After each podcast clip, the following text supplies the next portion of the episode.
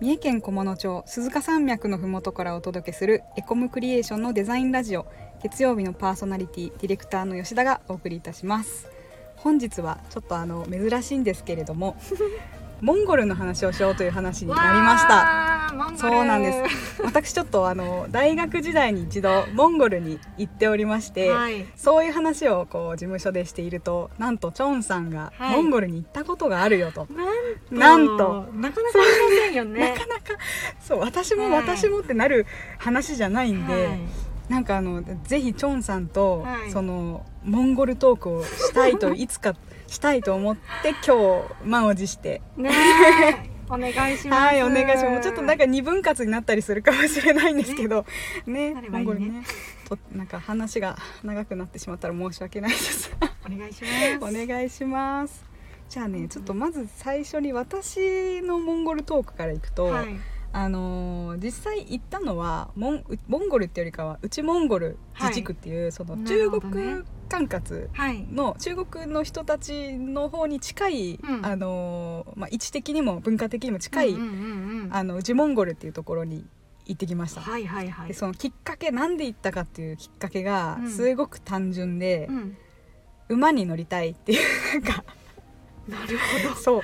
馬に乗りたかった。日本でも乗れるけどそうなんです。中国あちねね。モンゴルだったんですね。当時ね車の免許を取って、うん、なんか乗り物に 乗りたい欲がすごかったんですよね。馬もそのそれだったんですけど。でもわかるな。私も、馬乗りたい馬乗りたいっていう、うん、で日本で馬乗ろうとすると、うん、なんかこうカントリークラブとかに行って、でしかも1ヶ月とか2ヶ月とかものすごい練習をした上で、うん、なんかこう歩くぐらいの動作しかできなかったりとかなんかちょっとお馬さんと仲良くなるのには時間かかるかなとかお金もかかるしっていうことで、うん、なんかこう大学のその廊下にあったポスターに、うん、何だったかな馬と旅するっていう、えー、ね、キャッチコピーの あのチラシが貼ってあったんですよ。あこれだなって思って、うん、でちょっともう問い合わせをして行ってきたという感じですね、じゃあ結構馬は乗ったんですね。馬は3日間乗りました。すごい。そ れはすごい。皮がむけるだろうっていうぐらい乗りました。本当乗馬経験無だったのに、うん、もういきなり乗れって言われて乗るっていうようなツアーだったんですよね。すごい。うん、いやでも国内のツアーを選ぶなんか国内で乗馬練習するツアーを選ばずに、ええ、それすっ飛ばしてモンゴルに行ったっていうすずちゃんがなんか ああそれはすずちゃんっぽい若気の至りというやつですねもう。でも馬乗り放題っていうのに食いついたんですよ。わ、うん、かる。大学ってそういう時期ですよね。時期ですよね。うん、でもあのディズニーランドに行こうって友達に誘われてて、うん、行こう行こうってなってたのに、うん、ちょ私だけすいませんちょっと馬乗りに 海外に行き行きたいんですけど、すごい怒られましたね。びっくりだよね人生最大のドタキャンをしてモンゴルに行ってねみんなにお土産を買ってきましたよ。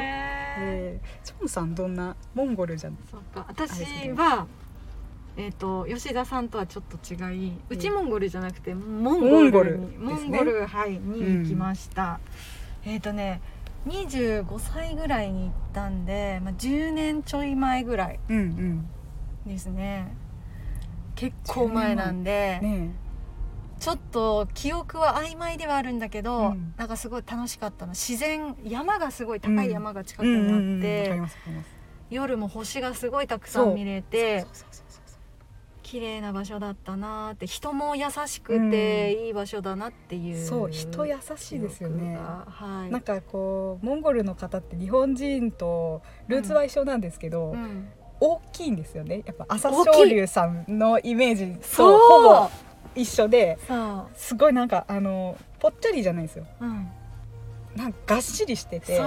であの背もちょっと大きいし、うん、そうちょっと大きいんですよね体格が。結構前目の前に現れるとやっぱり日本人の方は23歩引いちゃうんですよね、あ大きいって思って。でもものすごい優しい優しかったそう。結構だからあの何日間か一緒に、うん、何日ぐらいいたのかな？私3泊4日ぐらいだったかな？と思うんですけどなんかあの離れる時にちょっとな涙しましたもん。ね。そうですよね。そう。そうなんですよ。えすずちゃんは現地のモンゴルの方となんか交流したりとかはあり結ました？構ありましたね。そうでもまああのいつもそのお仕事で観光客の方を受け入れておられる方々だったんでなんかすごごい英語も喋れるし、なんか日本語もちょっと知ってるうん、うん。かなあ。っていうような素晴らしい方々で。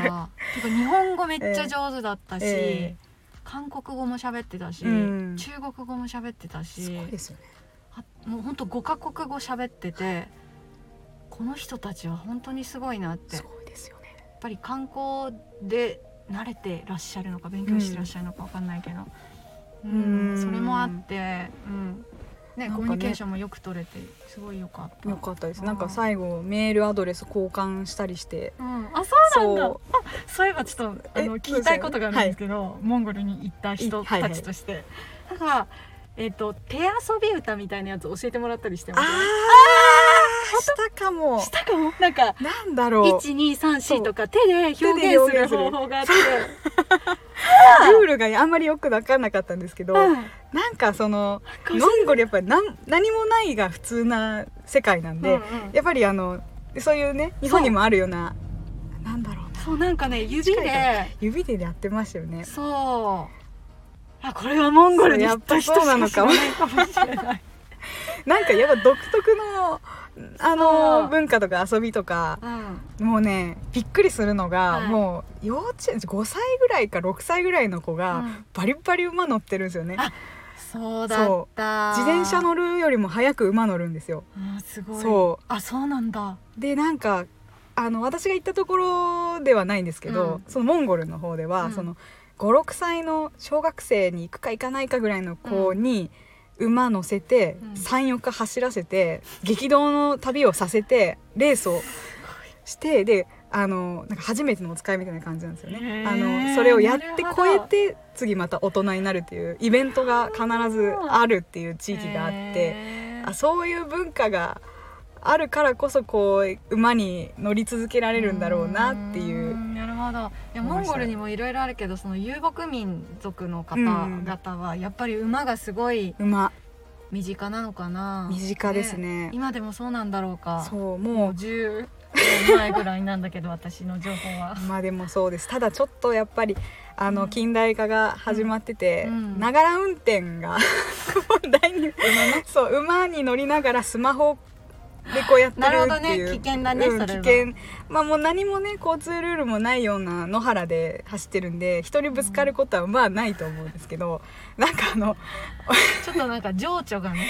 そうあのーモンゴルに来てスマホをいじりながら馬乗ってるのを見るとなんかやっぱり世界変わってきてるんだなって改めて思いましたね。そう馬でもながら運転、はい。そうあそういう時期そういうそういう時代にねなってるっていうそうなんですよなかなかこの話は尽きないのでうんねあの今日は次回に続く 次回に続くではい今日は一旦この辺りではいあの終わりにしようと思います。はい。